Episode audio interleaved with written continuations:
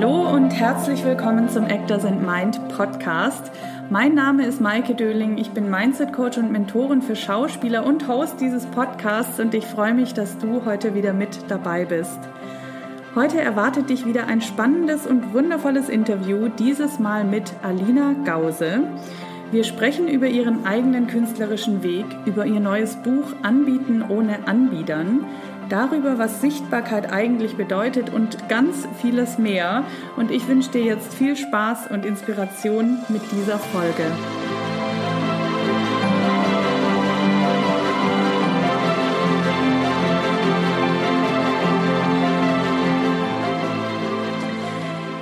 Zuhörerinnen und Zuhörer, heute zu Gast bei mir im Podcast ist Alina Gause. Sie ist Diplompsychologin, Autorin, Schauspielerin und Sängerin und hat 2009 die Künstlerberatung und Management A.Way gegründet. Sie hat außerdem einen Lehrauftrag an der UDK Berlin und ist Redaktionsmitglied des Cast Magazins. Und ich glaube, wir haben heute eine absolute Expertin, was die Psychologie kreativer Prozesse angeht und ich bin ganz dankbar, liebe Alina, dass du dir heute die Zeit nimmst und herzlich willkommen im Podcast. Ja, danke für die Einladung und für die schöne Einführung. Sehr gerne. Ja, nach dieser Einführung ähm, würde ich dich auch dazu einladen, dich selber nochmal vorzustellen. Da gibt es ja sicher noch einiges zu ergänzen. Ja, es kommt ein bisschen drauf an, ähm, worauf ich das Augenmerk lege. Ne? So manchmal, ich, ich stelle manchmal fest, manchmal, wenn ich mich irgendwo vorstelle, gehe ich ein bisschen mehr drauf ein, was meine künstlerische Vita ist. Manchmal erwähne ich meine beiden Kinder und manchmal erwähne ich sie gar nicht. mal statt und mal nicht. Aber eigentlich ähm, finde ich, hast du es ganz gut äh, so gegriffen, ja, dass ich sehr viel schreibe mittlerweile tatsächlich über äh, dieses, ja, mein Feld, kreative Prozesse, kreative Persönlichkeiten aus psychologischer Perspektive in unterschiedlichsten Formen, also der sehr viel rausgehe mm, und mich da eben ja auch einsetze für die Verbesserung der Lebens- und Arbeitsumstände, ja, von mhm. Künstler, Künstlern und Künstlerinnen aller Genres. Hm? Mhm, spannend. Ich würde sagen, du hast ja ein paar Sachen jetzt angesprochen. Wir fangen, wir fangen einfach mal ganz vorne an. Wie war deine eigene künstlerische Laufbahn? Tja, es ist irgendwie total schön, das aus der Perspektive jetzt mal zu hören, weil ich ganz oft selbst darüber erzähle, dass wenn man äh, kreative Persönlichkeiten danach fragt, wie denn so die Vita aussah, dass sie dann in der Regel in der Kindheit anfangen.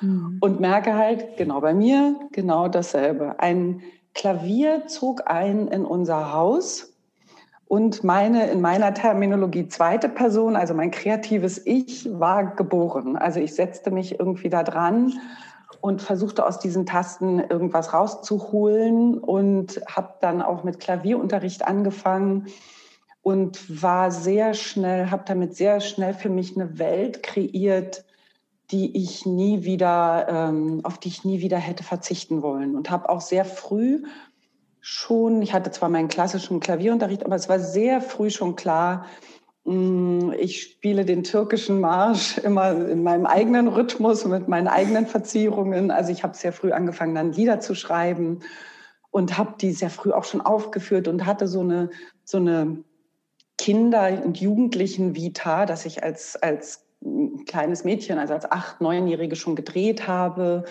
ein paar Sachen und dass ich eben als 14-Jährige schon äh, in der Berliner Waldbühne aufgetreten bin, neben Konstantin Becker und Spliff und Udo Lindenberg und da mhm. gesungen habe, weil ich eben sehr früh damit schon irgendwie auffällig wurde, so würde ich mal sagen. Und das war auch immer so mein Herzstück, würde ich heute sagen. Mich ausdrücken in Texten, in Musik, in Liedern eigentlich singend. Und das führte dann dazu, dass ich war dann auch noch in verschiedenen Wettbewerben und habe mit Produzenten gearbeitet. Alles schon sehr jung, aber alles noch unausgebildet. Und dann habe ich festgestellt, dass ich irgendwie das noch besser beherrschen will. Ich möchte nicht heiser werden, wenn ich äh, eine Woche gesungen habe. Ich möchte die Töne singen können, die ich am coolsten finde in dem Lied und nicht die, die ich kann und alle anderen müssen halt kommen nicht. Und habe dann zu dem Zeitpunkt, gab es das in ähm, Deutschland noch nicht, eine Ausbildung in Tanz, Gesang und Schauspiel gemacht. Ich hatte einen Schüleraustausch gemacht in, nach Kanada und da habe ich das eben erlebt, dass es gang und gäbe war, dass man eben Tanz, Gesang und Schauspiel machte. Und das wollte ich hier auch machen. Und just als ich mein Abi hinter mir hatte, ähm, hat in Berlin die erste Schule aufgemacht. Da gab es noch Musical und das alles überhaupt noch nicht hier in Deutschland und auch noch keinen Uni-Jahrgang äh, oder mhm. Studiengang. Und da gab es eine Privatschule, die aufgemacht hat, die von den äh, Dozenten der damals Hochschule der Künste, mhm. was jetzt die Universität der Künste ist, äh, aufgemacht hat, weil die eben gesagt haben, Mensch, wir brauchen eigentlich sowas in Deutschland. Und da habe ich Aufnahmeprüfung gemacht und viereinhalb Jahre Ausbildung gemacht. Und dann hatte ich einen Beruf damit hatte ich nicht so richtig gerechnet. Ich war ja irgendwie da reingegangen, weil ich gedacht habe, ähm, ich mache das, weil es mir ein Bedürfnis ist, weil ich es muss und so und ich will mhm. es können und ich will besser werden. Ja, und dann hatte ich einen Beruf und dann habe ich irgendwie gedacht, okay, gut, dann wird der jetzt ausgeübt. Und dann habe ich eben den Markt, ja, also vorgesprochen, vorgesungen. Ähm, und dann kamen äh, erst mal so 10, 15 Jahre Berufserfahrung am Theater, Musical, Oper, Hörspiel, Fernsehen, ist alles sehr breit, weil ich eben Tanz, Gesang und Schauspiel gemacht hatte.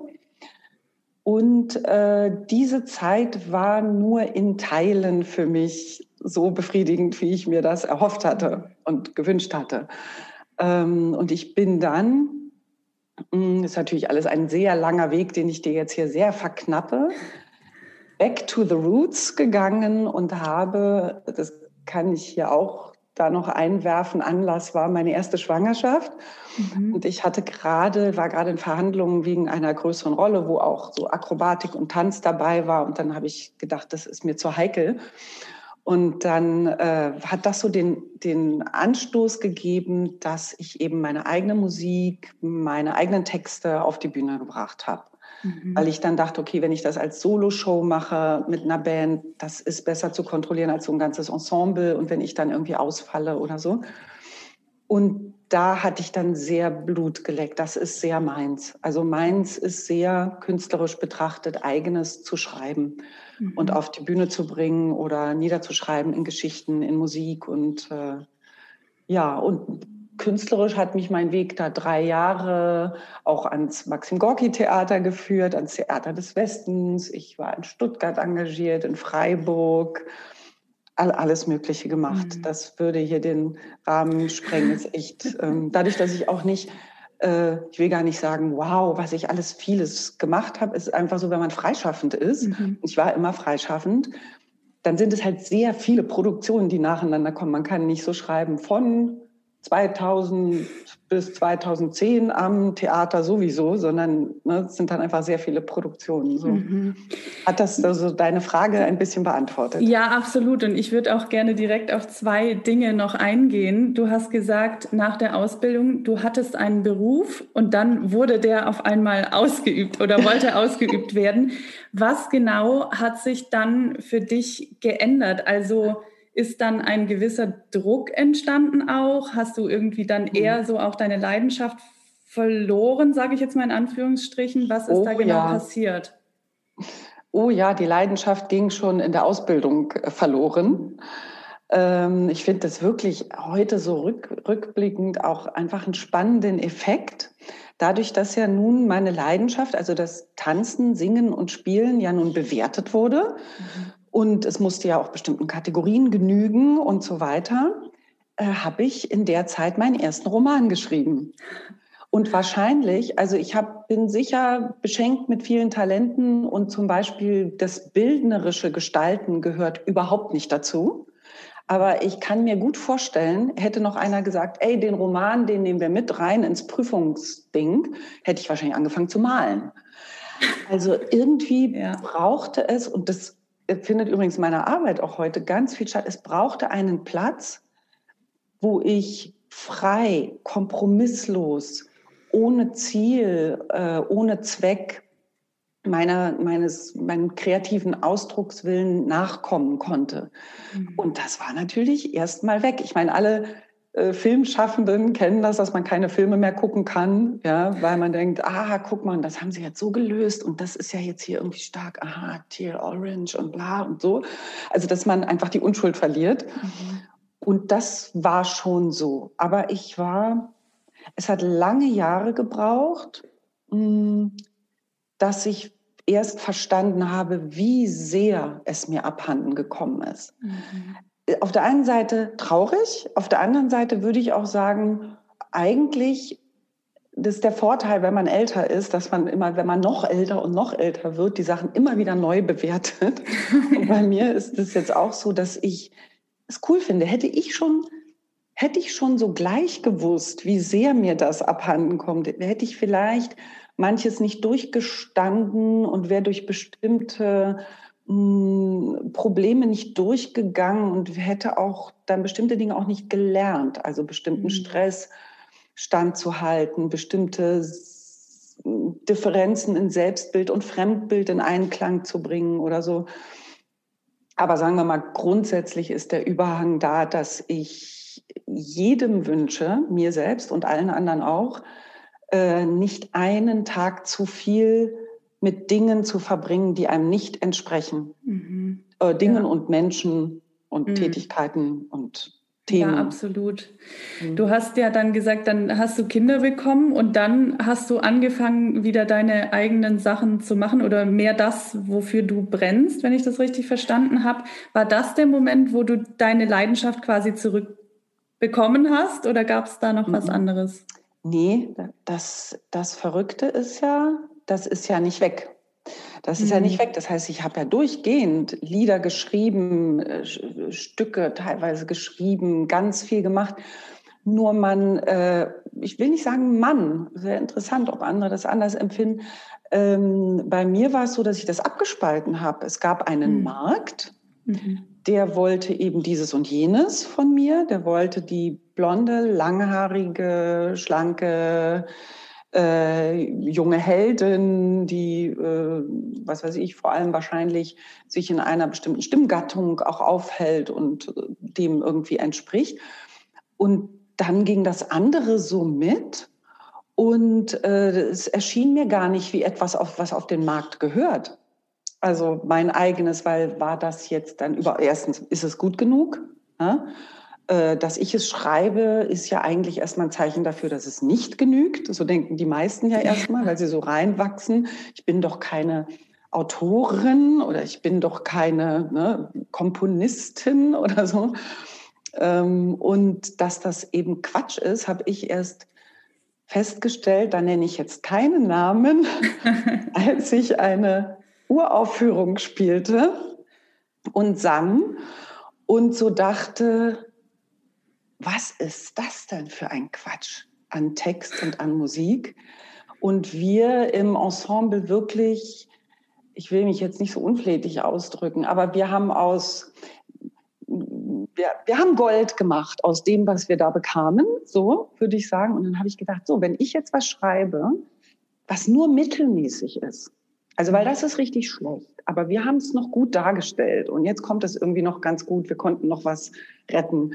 Wenn ich jetzt was schreibe, was echt mittelmäßig ist, und dann gebe ich mir richtig Mühe, das richtig gut darzustellen, dann kann es doch so viel schlimmer nicht sein, als das, was ich jetzt, wofür ich da engagiert bin. Mhm. Das hat mir irgendwie den Mut gegeben. Mhm. Das finde ich spannend. Weil ich glaube, es ist bei vielen so, dass sie denken, wenn ich jetzt was Eigenes mache, das reicht nicht, das ist nicht gut genug, mhm. weil es ist ja nicht der Markt, so ungefähr. Mhm. Ähm, wie schafft man denn diese Balance, weil man, also viele Schauspieler wollen ja trotzdem in den Markt rein und mhm. aber trotzdem mit ihrer Leidenschaft. So, wie, wie kann man diese Balance herstellen, dass man trotzdem da sein, seine ganze Kreativität und sich da auch mhm. frei mhm. fühlt drin? Hast du mir die schwierigste Frage hier fast am Anfang gestellt? Die muss ich jetzt beantworten. Nein. Also das ist, halte ich für eine lebenslange Aufgabe. Mhm. Ähm, das immer wieder neu auch zu finden. Also sich selbst kennenzulernen. Ich persönlich bin äh, sehr wenig wertend unterwegs, was ähm, die Auswahl anbelangt, die Künstler und Künstlerinnen für sich treffen, wie sie ihren Beruf oder ihre Leidenschaft ausüben. Also bei mir gibt es kein, äh, keine Abwertung, weil jemand eine Daily spielt oder mhm. weil jemand, weiß ich nicht was, vielleicht äh, hat er Lust, Schlager zu singen oder so. Ich, ne, so. Für mich gibt es das nicht oder macht eine Werbung oder ist irgendwie, äh, das gibt es nicht, ähm, weil ich das auch zynisch finden würde bei der Enge des Marktes. Und ich glaube, dass es wichtig ist, dass man recht schnell oder so gut wie möglich feststellt, wo fühle ich mich zu Hause. Ähm, und wenn das so ist, dass ich zum Beispiel sage, ich möchte gern geführt werden, so wie ich vorhin gesagt habe, nein, ich wollte meine eigenen Sachen schreiben. Das ist nicht besser und nicht schlechter als mhm. jemand anders, aber es war das, was mir schon immer entsprochen hat. Mhm. Wenn also ein Schauspieler auf den Markt geht und sagt, ich möchte geführt werden. Ich möchte, dass man mir Rollen gibt. Ganz ehrlich, ist mir Jacke wie Hose, welches Format. Ich möchte eine Aufgabe kriegen, möchte die erfüllen. Ich gebe mich dahin. Punkt.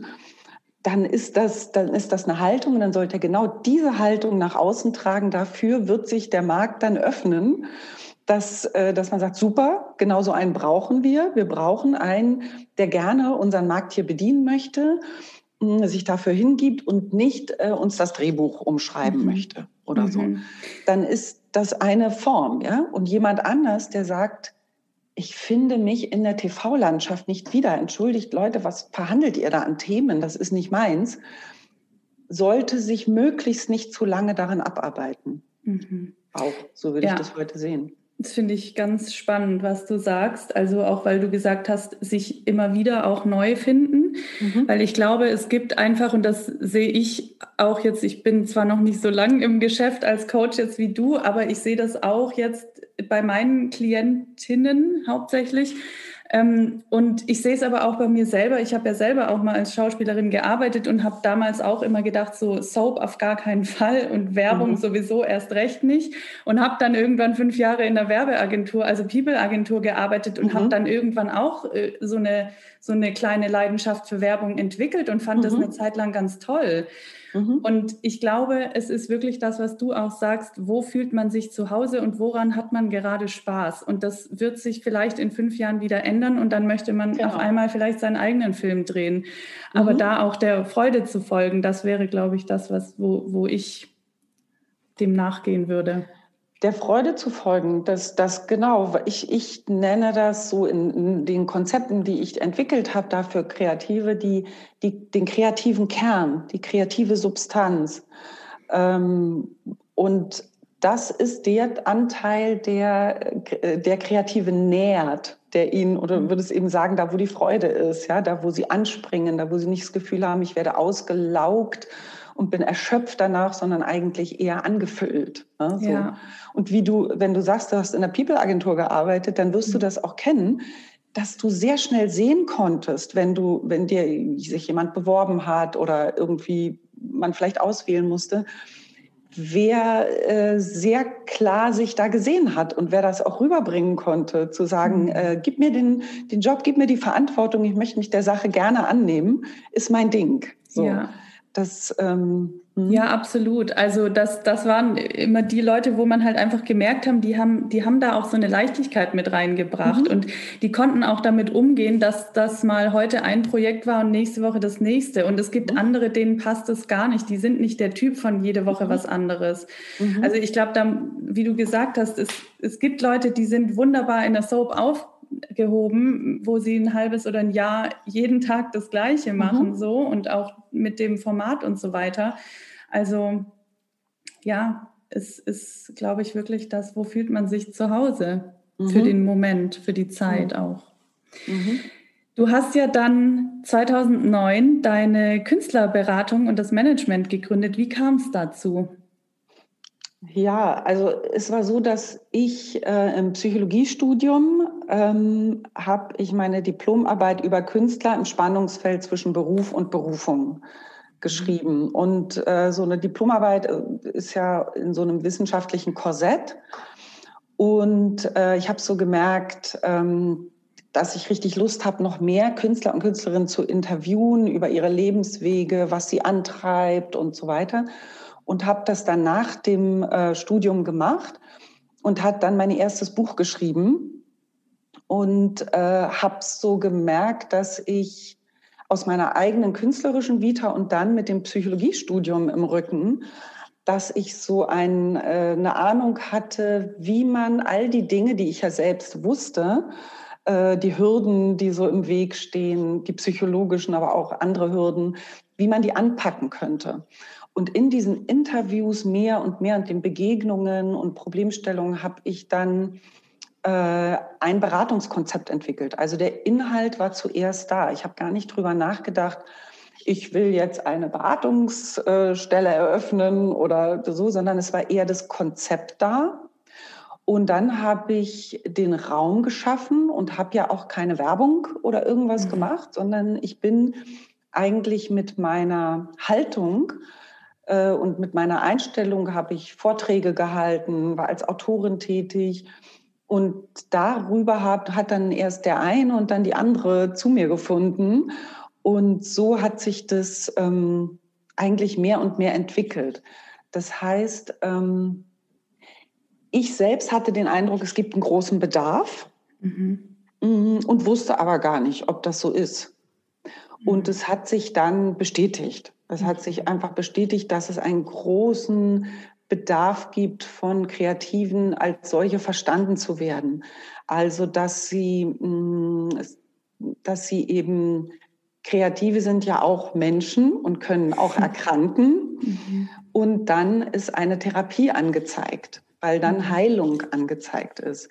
Aber es gibt sehr viele Bereiche, die berufsspezifisch sind die nicht in den Bereich Therapie gehören und die auch nichts mit Erkrankung zu tun haben, manchmal aber so ähnlich aussehen oder wo dann äh, die, die Betreffenden äh, erstmal den Weg in die Therapie gesucht haben und da aber auch nicht glücklich wurden, mhm. weil auch der Therapeut, die Therapeutin gegebenenfalls erschöpft irgendwann gesagt hat, mein Gott, werden Sie einfach Tourist und alles ist oh gut.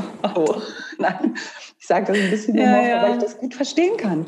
Ich kann, ich kann mhm. verstehen, dass wenn äh, Therapeuten und Therapeutinnen jemandem gegenüber sitzen, der unter bestimmten Dingen leidet und die wollen ihm äh, Wohlbefinden verschaffen und können aber den Beruf nicht abschaffen, dann ist erstmal sind die Grenzen schon mit sich gegeben und es sind eben ganz andere Themen, die einer ganz anderen Intervention bedürfen. Mhm. Und ähm, ja, da habe ich mich eben mehr und mehr eingearbeitet und habe da auch sehr mein, mein Feld gefunden. Ich muss auch sagen, nach all den Jahren, äh, ich bin da heute noch genauso begeistert wie, wie damals. Also mhm. ich finde das so spannend, die Persönlichkeiten, die mir begegnen, was ich auch herausfinde, was immer wieder für neue Erkenntnisse kommen. Ähm, ja. Ja, also da, da, das Feuer, das kann ich die, mit, direkt mit dir teilen. Das ist bei mir wirklich, seit ich diesen Weg gehe als Coach, es macht so einen Spaß, den Leuten zuzusehen, wie sie auf einmal irgendwelche Ressourcen wieder entdecken und sich dann so entfalten. Und das ist ja auch was, was du sagst äh, in einem Video, das ich über dich mhm. gesehen habe dass es nichts Schöneres gibt, als den Künstlern dabei zuzusehen, wie sie ihr Potenzial auspacken oder auch erweitern. Mhm. Was bedeutet das denn genau, sein Potenzial auszuschöpfen? Ähm, das Potenzial auszuschöpfen heißt, dass die Tätigkeit, das, was ich da tue, was ich vielleicht singe, schreibe, tanze, spiele oder, oder angehen möchte, so, äh, dass ich die Verbindung zu mir selbst herstelle und in dem Moment ein Gefühl der Befreiung erlebe, der, mhm. der Freiheit. Also das, was vorher gegebenenfalls sich anfühlte, tatsächlich wie ein Gefängnis eher, mhm. Wie ein Gefühl, ich fühle mich steif, ich fühle mich äh, halb, ich, ich ähm, habe nicht alle Gefühle, nicht allen Charme, nicht alle allen Ausdrucksstärke äh, äh, zur Verfügung, die ich doch eigentlich zur Verfügung habe, wenn es mir gut geht. Und diese Verbindung herstellen zu können und dann zu merken, es macht Klick und das Spielen der Rolle, die, die, oder auch das Angehen, also zum Beispiel nach draußen zu gehen, für sich zu werben, sich zu präsentieren irgendwo. Ich mache ja viel auch Audition-Vorbereitungen, Casting-Vorbereitungen und solche Sachen. Ähm, da den, die Verbindung zu sich, in Kontakt zu treten mit sich selbst. Mhm. Und was daran das Schöne ist, ist, dass äh, Kreative können ja, sind ja sehr ungläubig in der Richtung, dass es wirklich das sein soll, was die Umwelt am allermeisten interessiert. ja. Dass es eigentlich wirklich einfach ich bin das, das ich interessiert dich jetzt gerade da. Und das ist so schön zu sehen, dieses Erstaunen darüber, wie leicht sich das anfühlt dann mhm. in dem Moment. Mhm. Und, äh, und dann eben auch, manchmal ist es so, es kommt ja ganz drauf an, manchmal ist es ja nur für einen bestimmten Zweck, dass man da die Verbindung herstellt für eine Rolle, für irgendetwas. Und manchmal geht es ja umfassend um einen Menschen, dem es schwerfällt, die Verbindung dazu sich herzustellen, zu diesem Kern, sich selbst zu trauen. Und es ist ein lang längerer Prozess, ne, da das immer wieder herzustellen und dann dazu zu schauen, wie sich das Stückchen für Stückchen stärkt. Ne? Es sind vielleicht ganz kleine Schritte. Ich erlebe das so zum Beispiel, ist eigentlich auch gewisse Parallele zu therapeutischen Prozessen, obwohl es eben kein therapeutischer äh, Prozess ist, dass es am Anfang erstmal nur hier gelingt, in, in, in meinen mhm. Räumen. Ja? Mhm. Ich habe hier so ein so einen äh, großen, runden, äh, roten Teppich. Und, äh, und das oft nehmen die äh, Leute drauf Bezug, hat gesagt, also äh, auf dem roten Teppich funktioniert es, da geht es. Und das kennt man ja aus der Psychologie, ist dieses umgebungsabhängige Lernen. Also mhm. dass wenn man etwas lernt, dass man nicht nur lernt, was man gerade lernt, sondern auch noch mitlernt, dass dabei die Sonne so und so scheint und es so und so riecht und die und die Person mit im Raum ist und so. Und das eben wie so 3D abgespeichert wird. Mhm. Und ähm, ja, und dann wird es eben, dann ist es manchmal so, dass am Anfang hier in den Räumen auch ganz, ganz schwierig ist und dann funktioniert es und dann wird es irgendwann hier ganz leicht, ist ganz selbstverständlich. Und dann umso unverständlicher, wenn man dann rausgeht und es draußen nicht funktioniert, wo es doch hier so einfach ist. Mhm. Und dann muss man den Transfer dann so langsam herstellen und so. Aber eigentlich geht es immer darum, von der Sache, was auch immer die Sache gerade ist, ja, ob es ein Text ist, ein Lied ist, eine Prüfung, eine Herausforderung, die Verbindung zu sich herzustellen, es an sich ranzuholen, zu connecten und dann diese Freiheit zu empfinden und dann in diesen Flow hineinzukommen. Das mhm. ist eigentlich das, wo man hin möchte. Mhm. Und stellt man das dann im Außen? Also du, du, hast es gerade super beschrieben. Bei mir war das früher auch so, dass ich Dinge im, Unter im Schauspielunterricht wunderbar mhm. hingekriegt habe und mhm. draußen dann nicht mehr so. Ähm, wie stellt man diesen Transfer her? Hat das was damit zu tun, dass man wirklich diese Verbindung und das Vertrauen in seine eigenen Fähigkeiten stärkt, um das dann auch im Draußen quasi zeigen zu können? Oder was gehört da noch dazu? Also wie alle großen Veränderungsprozesse muss es von vielen Seiten kommen. Also es muss auf der einen Seite muss es kognitiv äh, reflektiert werden dass man sich bewusst macht, was geht denn da ab? Was sind da, was gegebenenfalls für Glaubenssätze oder was geht da in mir ab? Was ist da meine Geschichte?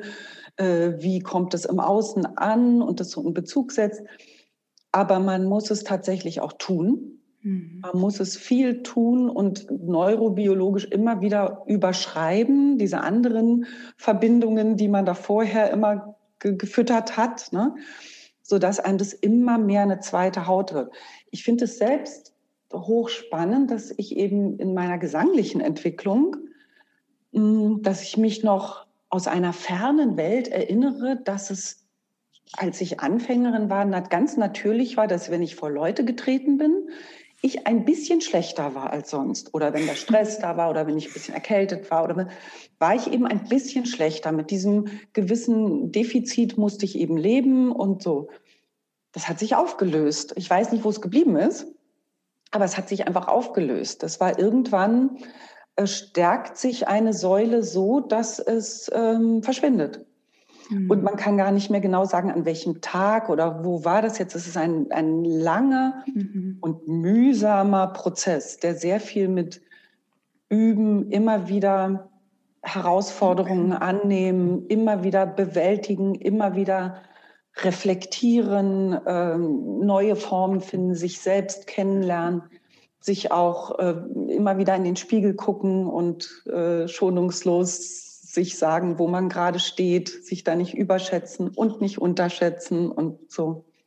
Ja, spannend. Also sehe ich auch so.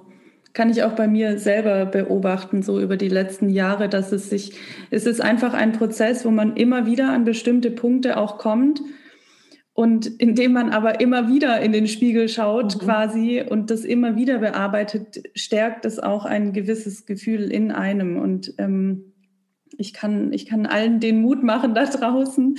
Das Gefühl wird langsam aber sicher stärker, wenn man sich damit auseinandersetzt. Mhm. Du hast ja auch zwei Bücher geschrieben, beziehungsweise kommt auch bald das dritte. Das erste ja. war, warum Künstler die glücklicheren Menschen sein könnten. Und das zweite war Kompass für Künstler. Jetzt hast du ein ganz interessantes geschrieben, das, glaube ich, im Mai rauskommt, wenn ich das mhm. richtig recherchiert Im Moment habe. Ist Veröffentlichungstermin 4. Mai, genau. Genau. Und ähm, das heißt Anbieten ohne Anbietern, Selbstmarketing für Kreative. Mhm. Finde ich ein super spannendes Thema. Das ist bei einigen meiner Klientinnen auch wirklich ein unangenehmes Thema. Wie können Künstler dieses Gefühl ablegen, sich anzubiedern? Aus meiner Sicht ist das ein, auch wieder ein umfassender Prozess. Und mit dem Buch wollte ich, oder mit den Inhalten da drin, äh, wollte ich ein, ein neues Denken anregen, weil ich äh, das ganze Thema Selbstmarketing äh, auf eine, würde ich behaupten, andere Weise angehe, als äh, ich erlebe, dass sich Kreative damit äh, konfrontiert werden oder was ihnen so gesagt wird oder ne? und verknappt, verknappt würde ich sagen, auf eine Formel gebracht, sich das auch das äh, Anbieten da draußen an sich heranholen, statt zu schauen, wie wird mir draußen erzählt, wie es zu sein hat und dementsprechend zu wollen. Also ich zum Beispiel in dem Buch ist auch drin, ähm, der Teufelskreis und die Engelsleiter des Selbstmarketings. Ne? Ich verknapp das jetzt hier mal sehr. Der Teufelskreis des Selbstmarketings geht in die Richtung, dass es ein ganz natürlicher Effekt ist. Also beide Kreisläufe beginnen mit dem Wunsch nach Erfolg, mhm. wobei Erfolg die Definition davon kann ganz individuell sein. Das wollen wir hier gar nicht festlegen, was das ist ob es Sichtbarkeit, Geld, Ruhm, Qualität, was auch immer es ist. Ne? Das steht am Anfang. Und jetzt ist es ein ganz natürlicher Prozess oder Impuls, äh, dass man sagt, okay, was ist denn da draußen los? Äh, wo ist denn hier mein Platz? Wo könnte ich denn da irgendwie hinkommen und hinstarten? Und diese, diese kleine Move, diese Winzigkeit von ich guck mal da draußen, zieht eine ganze Schlange hinter sich her von Dingen, die dann ungut laufen, die man zusammenfassen kann unter ich entferne mich von mir selbst.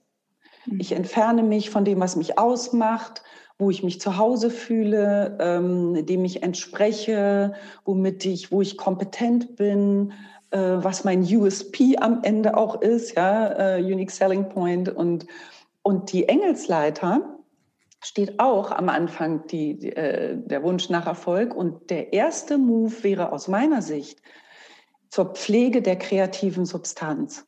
Mhm. Die Pflege der kreativen Substanz als allererstes im Blick zu haben. Das heißt, was ist das? Zum Beispiel, das entwickle ich ganz viel mit Klienten und Klientinnen, dass wir überlegen, was ist denn deine kreative Substanz?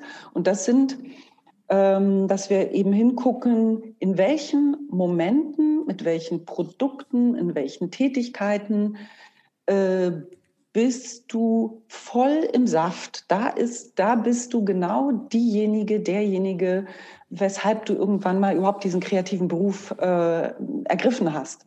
Mhm. Und wo findet es statt? Was sind die begünstigenden Faktoren? Und da hinzugehen, es ist jetzt hier verknappt dargestellt, ja, mhm. aber daraus die Produkte zu entwickeln. Und auf einmal kommt etwas wie eine Lust, sichtbar zu sein. Denn das kennen Kreative von sich. Alle würden sofort, alle, es gibt immer Ausnahmen, aber die Mehrzahl schreit beim Thema Selbstmarketing, ja, und sagt, um Gottes Willen, und könnte man doch ohne das leben und so. Frage ich aber jemanden, wenn du ein Lied geschrieben hast, wenn du äh, eine Rolle gemacht hast, willst du auf jeden Fall, dass das niemals jemand sieht oder hört? Mhm. Dann ist das natürlich Quatsch. Alle möchten gerne sichtbar werden und, und Kreative zeigen sehr gerne und haben große Lust zu zeigen, das, was sie geschaffen haben, wohinter sie stehen. Also da muss man andocken. Und das ist leichter gesagt als getan, weil die Macht des Marktes ist riesig. Und kein Wunder, weil der Markt eben so eng ist, weil es so nahe liegt zu sagen, ich will endlich drehen, ich will endlich auftreten, ich will meine Herausforderungen kriegen. Äh, ich tue, was ihr wollt, wenn ihr, also nicht, was ihr wollt, nicht alles, aber, aber doch zumindest, ne, äh, sagt mir doch einfach, wie ich zu sein habe, ich bin doch bereit oder so. Es führt aber am Ende gegen die Wand.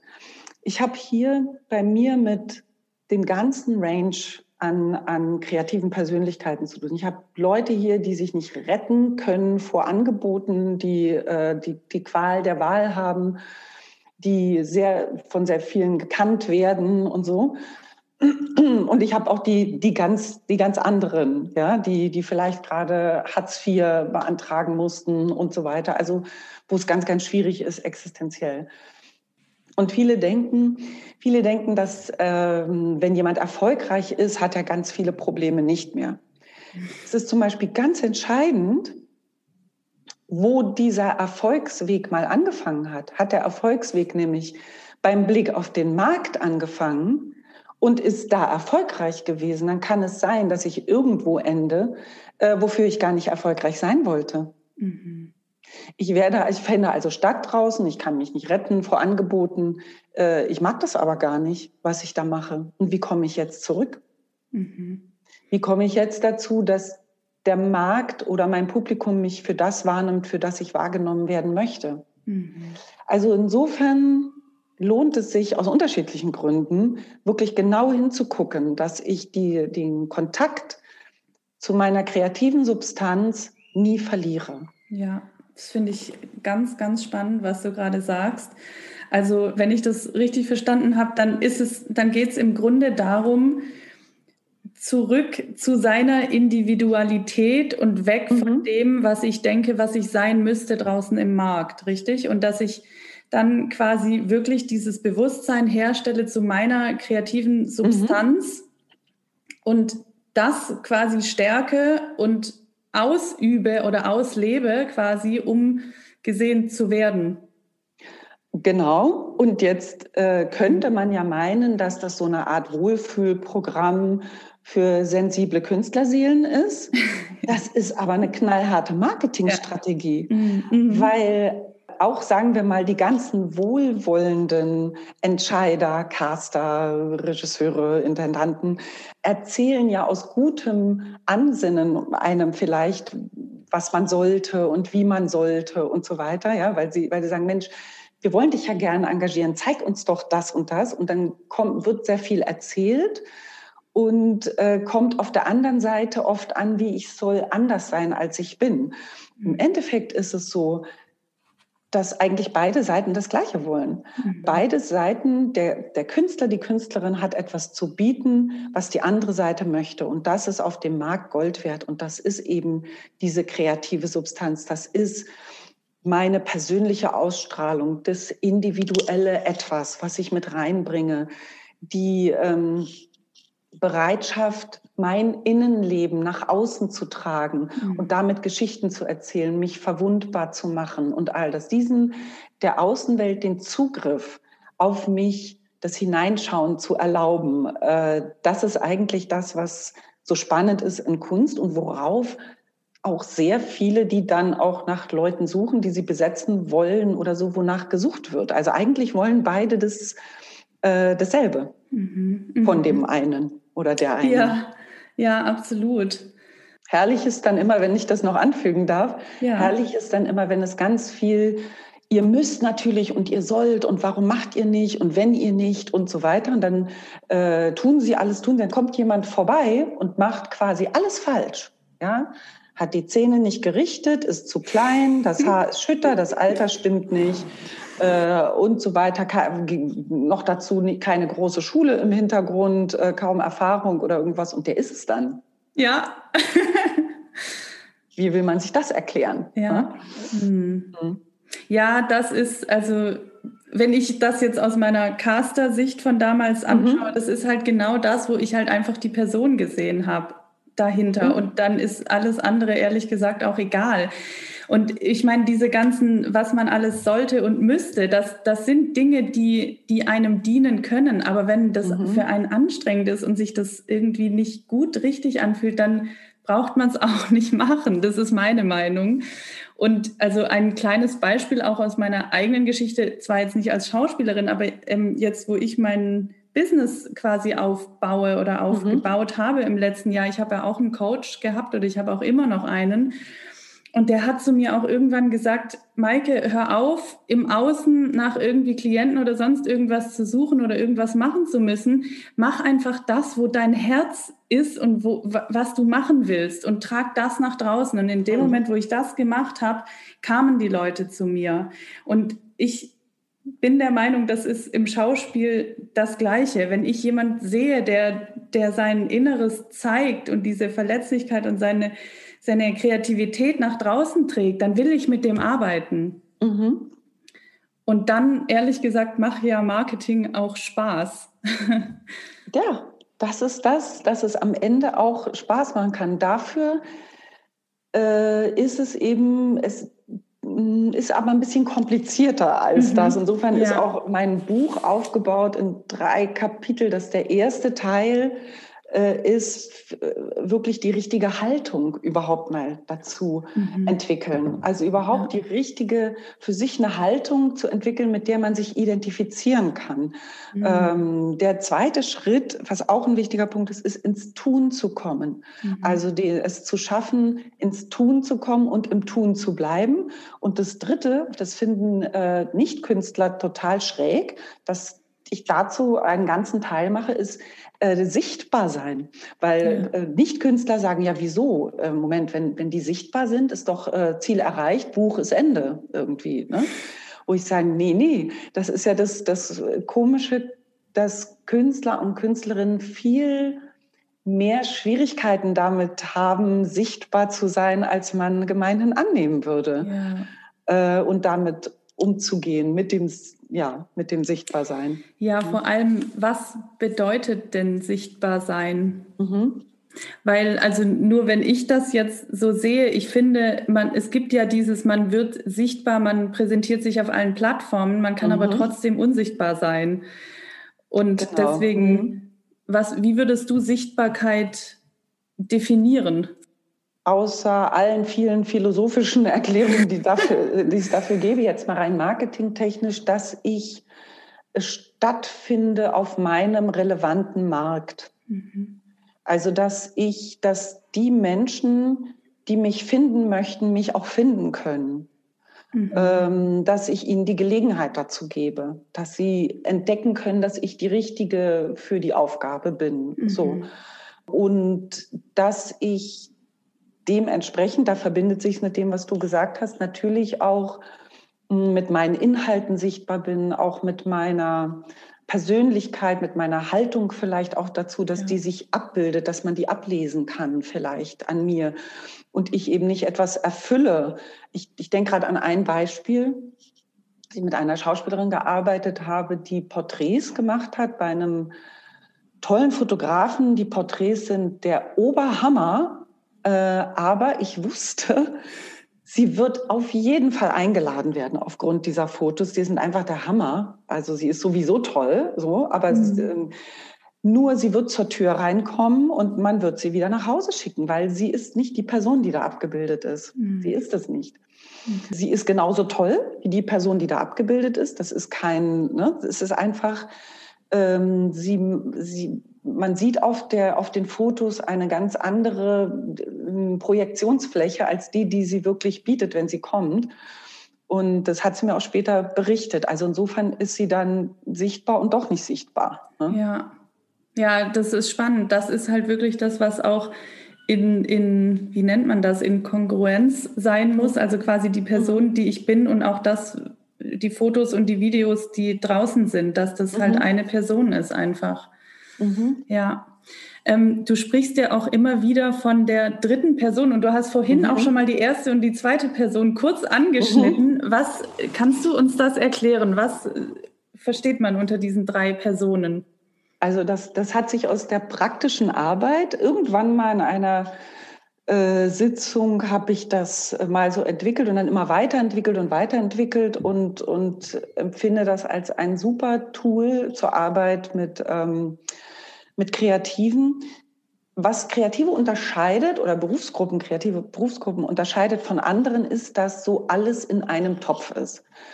Also man weiß kaum, wann die Freizeit beginnt und die Arbeit aufhört. Was sind noch Freunde und schon Arbeitskollegen? Ähm, was ist noch Leidenschaft? Hobby gibt's eigentlich nicht, ist alles im Beruf. Also es ist so ein großes Ganzes. Und wenn es jetzt irgendwo ein Problem gibt, dann löst das auch häufig gleich einen Flächenbrand aus.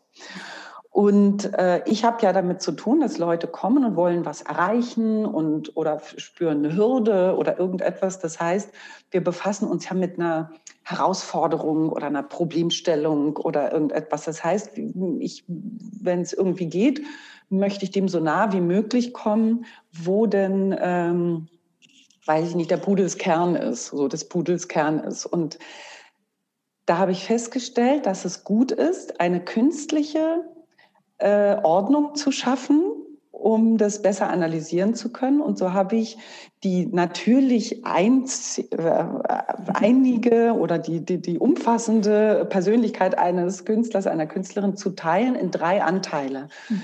Die erste Person, wie ich sie nenne, ist die Privatperson da gehört sowas rein wie das Geschlecht, die Herkunft, die Kultur, der ähm, bin ich Single, ähm, weiß nicht, liebe ich Hunde, fahre ich gerne in die Berge, sowas in der Richtung. Dann gibt es die zweite Person, das ist das Kreativ-Ich. Mhm. Und dann gibt es die ominöse dritte Person. Ich habe die auch deshalb auseinandergenommen, weil die in unterschiedlichen Bewusstseinszuständen sind. Also die zweite Person, das Kreativ-Ich, wie man heute weiß, ist ein, ein Mensch, wenn er im Flow-Zustand ist, wenn er, ne, wenn er eine künstlerische Tätigkeit ausübt, ist er in einem anderen Bewusstseinszustand. Mhm. Und das ist auch wunderbar so und das lieben Kreative auch, weil es so ein angenehmer Zustand ist. Ja. Weniger angenehm ist häufig der Zustand der dritten Person. Denn die dritte Person ist die, die immer stattfindet, wenn eine Situation nicht eindeutig privat oder kreativ ist. Mhm. Also ausnahmslos alle Situationen des Selbstmarketings. äh, roter Teppich, ähm, Vorzimmer eines Castings, private Geburtstagsfeier. Man sitzt äh, beim Essen und es stellt sich raus, der Nachbar ist der Regisseur, mit dem man schon immer arbeiten wollte schwupps ändert sich eine Situation von privat in dritte Personen Situation. Und warum das interessant ist, ist, weil man kann dann genauer zuordnen, wo hakt es gerade, welche ist gerade nicht versorgt. Und äh, weil ich würde es so sagen, dass wenn alle drei Persönlichkeitsanteile wirklich versorgt sind in dem, was sie brauchen, um rund zu laufen, dann stehen die Chancen sehr, sehr gut, dass man äh, ein sehr zufriedenstellendes Künstlerleben mhm. lebt. Mhm. Und die dritte Person ist in der Regel in der Mehrheit der Schwachmat des Trios. Also in der Regel ist es der Anteil, der eher gemieden wird, der nicht wirklich gepflegt wird, der seinen Job nicht so richtig erledigt, weil Kreative auch einen kreativen Beruf ergreifen, ganz sicher nicht, weil sie es lieben, Selbstmarketing zu machen oder Büroarbeit oder solche Dinge. Ne? Und das nehme ich dann sehr raus und gucke mir genau an, was wären denn die Aufgaben dieser dritten Person? Welchen Geschmack hat die? Welches Medium bevorzugt die vielleicht? Also mhm. zum Beispiel gibt es Leute, die eine totale Telefonphobie haben und wirklich sehr ungerne telefonieren. Vielleicht schreiben die lieber eine Mail oder gehen lieber persönlich vorbei oder ne, so. Und dann entwickeln wir für die dritte Person eine Haltung, eine Sprache, die aber natürlich authentisch ist, also nicht eine mhm. Rolle. Es ist eher ein, eine stabile Stütze, weil diese dritte Person hat auch so, ein, so, ein, so zwei Gesichter. Nicht nur, dass sie ihren Job nicht macht, manchmal macht sie ihn auch noch besonders böse. Das heißt, sie flüstert den beiden anderen ein, du kannst es sowieso nicht, guck mal, alle anderen können es ah. besser äh, und so weiter. Das heißt, wir wollen die drehen in einen echten in den perfekten Manager. Mhm. Und der perfekte Manager würde auch nicht sagen, also den, den wir uns erträumen, wir Künstler alle, der ist ja nicht der, der sagt, ich bin der perfekte Manager, ab morgen bist du 24-7 unterwegs auf dem Markt und hast dich zu Schanden zu reiten, sondern der guckt ja auch, geht's dir gut? Hast du auch Sozialkontakte? Wie ist es mit Essen und Trinken? Hey, brauchst du einfach mal eine Woche Kreativauszeit? Ähm, wie ist denn das hier mit deiner Stimme? Die ist doch auch gerade ein bisschen, braucht die mal Ruhe oder vielleicht ein technisches Update oder so, ne? um sein Pferdchen auch richtig schön zu pflegen. Mhm. Und dann auch nicht irgendwo hinzubringen, sondern da zu platzieren, wo es auch hinpasst und so. Aber die dritte Person hat auch echt Arbeit zu erledigen. Also die hat einfach eine Menge Bürozeit zu machen, sehr viel Recherche, und da entwickle ich mit den Leuten dann auch wirklich Systeme, wie sie ihren Tag organisieren und wie sie ihre Bürozeit gestalten können und so. Ausführliche Antwort, aber so ungefähr gibt es dir einen Überblick? Finde ich total spannend, ja. Also es ist quasi, ich kenne ja auch die Arbeit aus dem Coaching mit den inneren Anteilen und das mhm. resoniert da jetzt gerade so ein bisschen. Damit finde ich total spannend. Also kann man die dritte Person quasi auch stärken, indem man schaut, was sind die Vorlieben von dieser Person, was braucht sie jetzt? Und also wirklich also die, in den Dialog gehen auch. Genau. Die dritte Person, die müsste eigentlich zur Fortbildung dann äh, mein Buch lesen, ja. anbieten ohne Anbieter und sagen, okay, alles klar, man darf das also so gestalten, dass es einem entspricht, damit mhm. es auch wieder mehr Spaß macht, authentischer ist und dann auch einfach erledigt wird. Manchmal geht es auch einfach nur darum, dass die Dinge auch wirklich getan werden. Gar nicht, dass ja. sie so besonders toll getan werden, sondern dass sie überhaupt getan werden. Ne? Mhm. Ne? Ja, mhm. absolut. Es fand ich auch gerade interessant, weil du gesagt hast, die dritte Person sagt den anderen Personen auch manchmal, dass sie nicht gut genug sind oder so.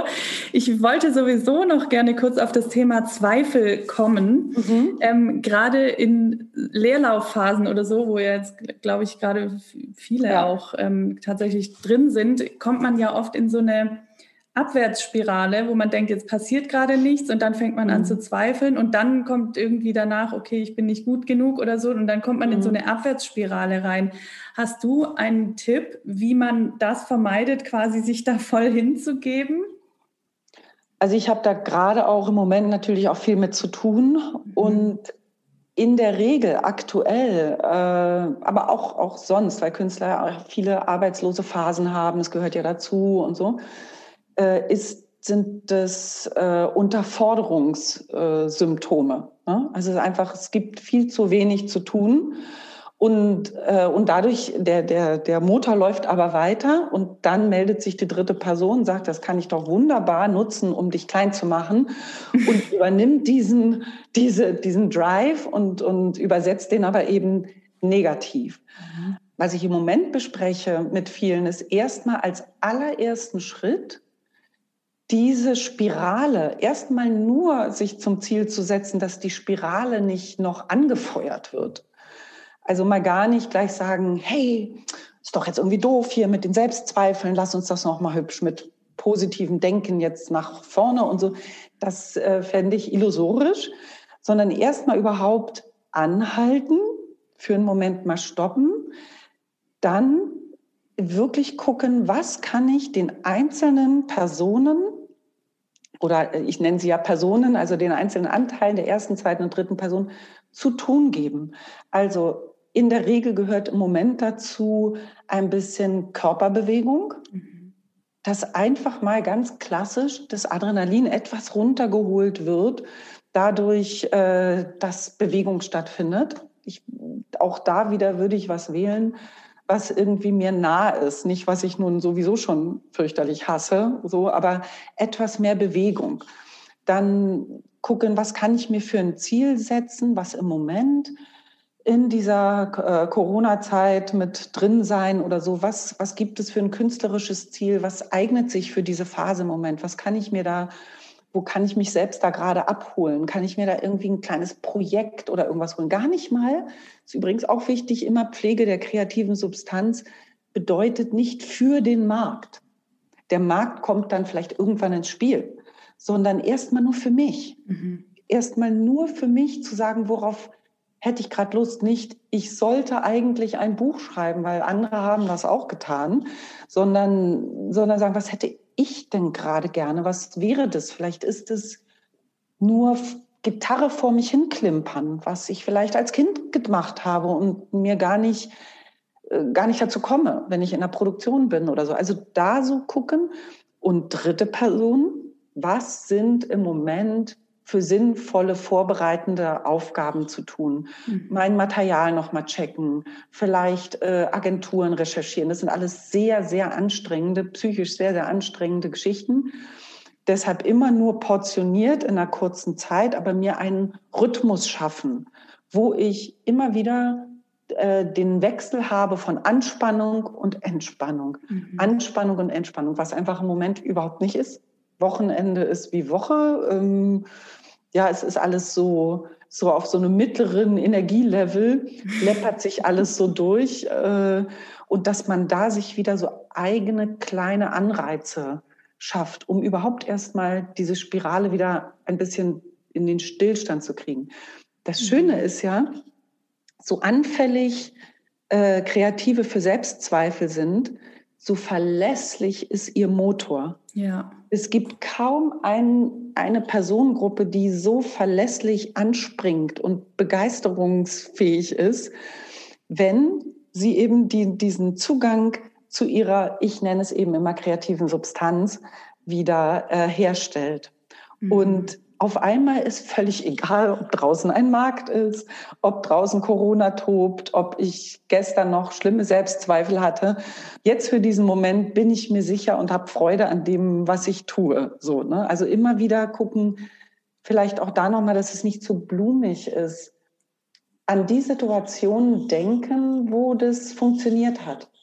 Mhm. Was gab es in der Kindheit oder in der Jugend, bevor der Markt auf einen eingestürmt ist, was hat man da gemacht, um in sich hineinzutauchen, um abzutauchen? Was ist da, was ist da meins? Kann ich das alleine? Brauche ich vielleicht andere dazu? Wie hole ich mir da Anregungen? Was müssen die Umstände sein? Muss ich zum Beispiel irgendwo sein, wo man mich nicht hören kann? Ich nicht das Gefühl habe, die Nachbarn hören sofort, was ich mache. Wie stelle ich die Umstände her, dass ich da zu mir kommen kann, zu mir, zu mhm. meinem kreativen Kern. Mhm. In der Regel springt dann dieses total faszinierende Perpetuum mobile der Kreativen wieder an. Ja, ja, das finde ich schön. Also ich glaube, es ist, man kann halt gerade auch nicht wirklich was anderes tun, sozusagen, als auch mal in sich reinzuhören und zu gucken, worauf habe ich jetzt gerade Lust. Mhm. Das Interessante ist, dass ich, also ich habe zwar gerade unfassbar viel zu tun, aber ich hatte letztens auch mal wieder Lust, mich mhm. nach Jahren mal wieder künstlerisch auszuprobieren, also schauspielerisch und habe dann einen Workshop gemacht und habe festgestellt, dass, also ich war dann unfassbar aufgeregt vorher und habe mich gefragt, warum ich das jetzt eigentlich gerade mache und habe dann so gemerkt, dass da in mir was geschlummert mhm. hat, was ich ganz lange so versteckt oder runtergedrückt habe und ich hatte einfach dann diesen Impuls, wieder, wieder mal mich spielerisch auszuprobieren und zwar nicht weil ich dachte so, und jetzt muss ich dann wieder an den Markt, sondern ich genau. habe es für mich gemacht. Und das ist, glaube ich, was, wo man diesen Druck auch nehmen kann und sagen kann, okay, ich probiere mich aus und schau mal, was draus wird. Und mhm. ich habe eine unfassbare Spielfreude an dem Tag wieder entdeckt und dachte mir so, hm, vielleicht mache ich das in zwei Monaten nochmal. Das ist eben auch der, der Anteil dieses, dieses äh, Konzeptes, dass ich mit dieser Aufteilung in erste, zweite und dritte Person auch darauf hinweise, dass aus meiner Sicht ein kreativer Mensch ohne diese kreative Seite nicht komplett ist. Ja. Und dabei ist es ehrlich gesagt nicht wichtig, ob er die beruflich ausübt. Aber von der Persönlichkeit her, psychologisch betrachtet, brauchen kreative Persönlichkeiten ähm, diesen Kontakt zu ihrem kreativen, freien Kind in sich. Und natürlich sind alle Menschen, tragen ja Kreativität in sich, aber Menschen unterscheiden sich darin, wie stark ihr Bedürfnis nach Bewegung ist, nach Leistung, nach Kreativität. Und kreative Persönlichkeiten brauchen eine bestimmte Dosis ja. davon in sich und müssen das ausleben, um sich äh, lebendig zu fühlen. Mhm. Wir kommen auch langsam zum Ende unseres Gespräches. Mhm. Ich würde gerne aber noch was fragen und zwar auch zu dem Thema, also Abwärtsspirale hatten wir ja gerade und heute Morgen, ich gebe gerade einen Workshop und heute Morgen hat eine Teilnehmerin zu mir gesagt, sie ist mir so dankbar dafür, also dass ich im Podcast bestimmte Themen anspreche, die sonst nicht so ausgesprochen werden in mhm. der Branche. Und Was das, kommt jetzt? ja, das, das fand ich ganz ja. interessant, weil ich habe das schon öfter gehört, dass das, also mir war das gar nicht, mir war es schon bewusst, aber nicht so bewusst, aber es kommt jetzt halt immer wieder. Mhm. Und ich frage mich, warum die Leute mit so verletzlichen Themen, also gerade mit dem ich fühle mich nicht gut genug oder so, die bauen dann so ein gespieltes Selbstbewusstsein aus, was man als mhm. Caster immer sieht, dass es ein gespieltes Selbstbewusstsein mhm. ist. So, ähm, wie, also warum trauen Künstler sich nicht mit diesen verletzlichen Themen, mit den Zweifeln, mit dem sich nicht gut genug fühlen, auch das anzusprechen oder sich da auch mal Hilfe zu holen vielleicht? Ja, ich meine, es tut sich was. Ne? Das Thema äh, Scham, äh, mit dem ich mich sehr intensiv befasst habe und befasse, ich, womit ich sehr viel arbeite, kommt zunehmend mehr ins öffentliche Interesse ähm, Verletzlichkeit, Verwundbarkeit und so allgemein und Künstler trauen sich mehr. Heute erlebe ich das, dass, dass äh, Leute die Arbeit mit mir auf ihre Website nehmen. Ja, noch vor, ja.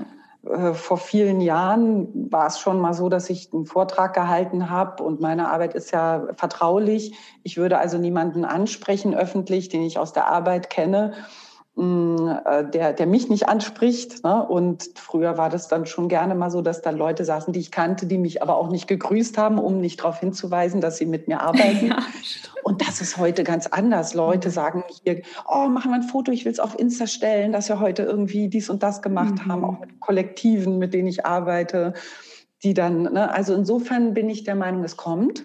Mhm. Äh, und da gehört ganz viel mit rein. Ich bin gerade sehr ähm, bin ja sehr befasst auch mit dem Thema MeToo. Ja. Und äh, das ist so ein bisschen mein Teil, wo ich auch sage, da möchte ich meinen Pro Bono-Anteil auch leisten, um, um äh, da zu unterstützen. Und da ist gerade in dieser, in der letzten Woche ein Spiegelartikel rausgekommen, den ich äh, initiiert habe mit über ähm, einen Agenten äh, und die Situation von Schauspielerinnen in dieser Agentur. Und ich freue mich gerade so, dass dieser Artikel dazu geführt hat, es, hat, es war so unfassbar schwierig, bis es ein, Vor, ein Vorgang von vier Jahren, bis wir äh, dahin kamen, dass es jetzt zumindest ein Stückchen Öffentlichkeit hat. Mhm. Und, äh, und ich kriege jetzt Zuschriften und Anrufe von anderen Betroffenen, und es, wahrscheinlich wird da jetzt auch noch mehr passieren, wo man sich natürlich fragen kann, Mensch, Leute, wieso habt ihr nicht untereinander gewusst über Jahre, dass der einen das passiert, was der anderen ja. passiert? Und aber ich glaube, wir müssen da alle nicht an dieser Stelle stehen bleiben, sondern sagen, ähm, weiter so. Kleine Schrittchen, immer weiter, immer weiter, immer mehr. Wir haben so einen Podcast jetzt, wir unterhalten uns darüber, es kommen Artikel raus, hier und da äh, gibt es, wir selbst entscheiden darüber, wie dieses Business ist, worüber wir sprechen, worüber wir uns austauschen. Und je mehr ähm, Beispiele es gibt, die, die offen darüber sprechen, was ihre Schwierigkeiten sind, zum Beispiel auch, äh, wie schwer es ist, von diesem Beruf zu leben. Du würdest gar nicht glauben, was das für ein Tabu ist. Ja. Dass Menschen, dass äh, Kreative darüber sprechen, dass es kaum möglich ist, in Teilen von diesem Beruf mhm. zu leben. Mhm. Das heißt, selbstverständlich muss es andere Standbeine geben und es darf keine Tabus darüber geben und so weiter. Also Stückchen für Stückchen. Ähm, es, wir lehnen uns immer mehr gegen das Klischee des Künstlers auf, was in der Gesellschaft herrscht. Wir emanzipieren uns mehr und mehr dafür.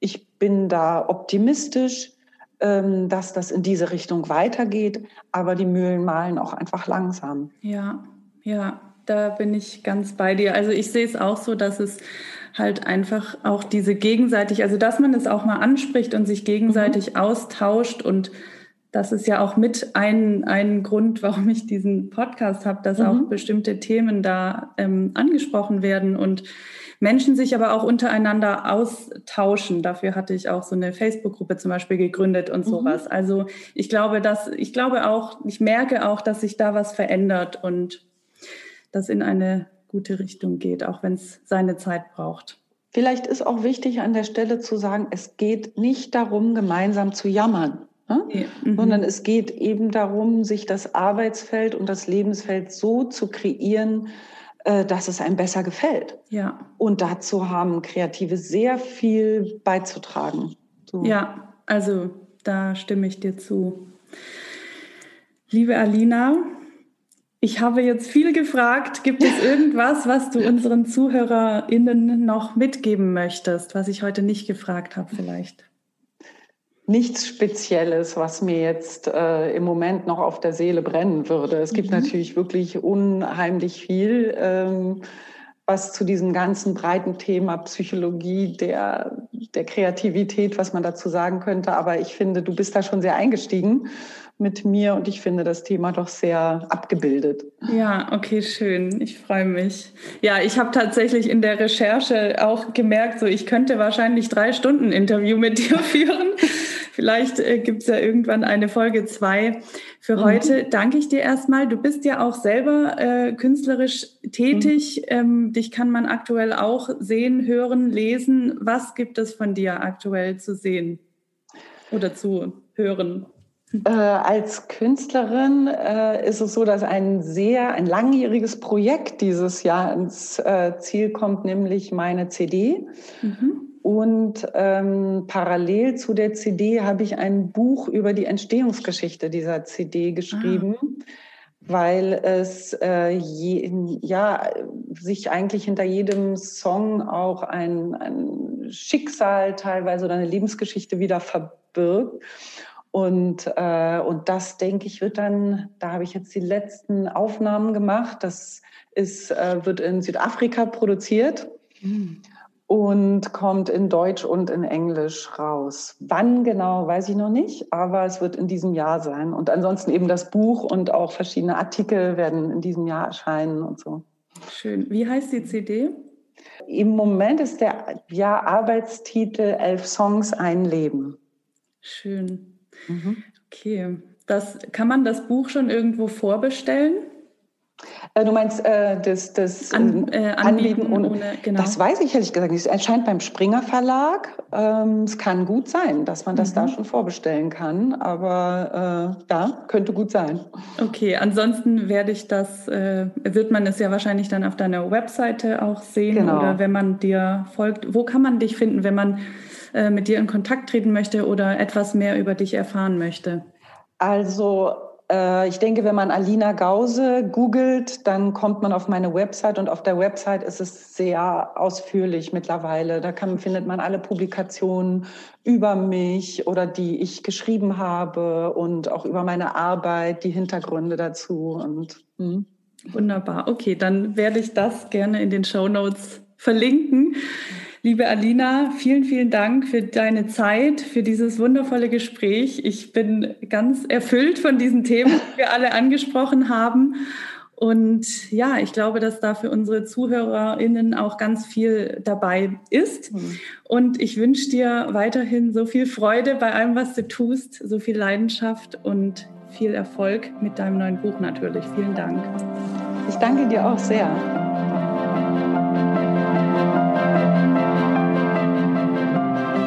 Das war sie, Folge 40 des Podcasts mit Alina Gause.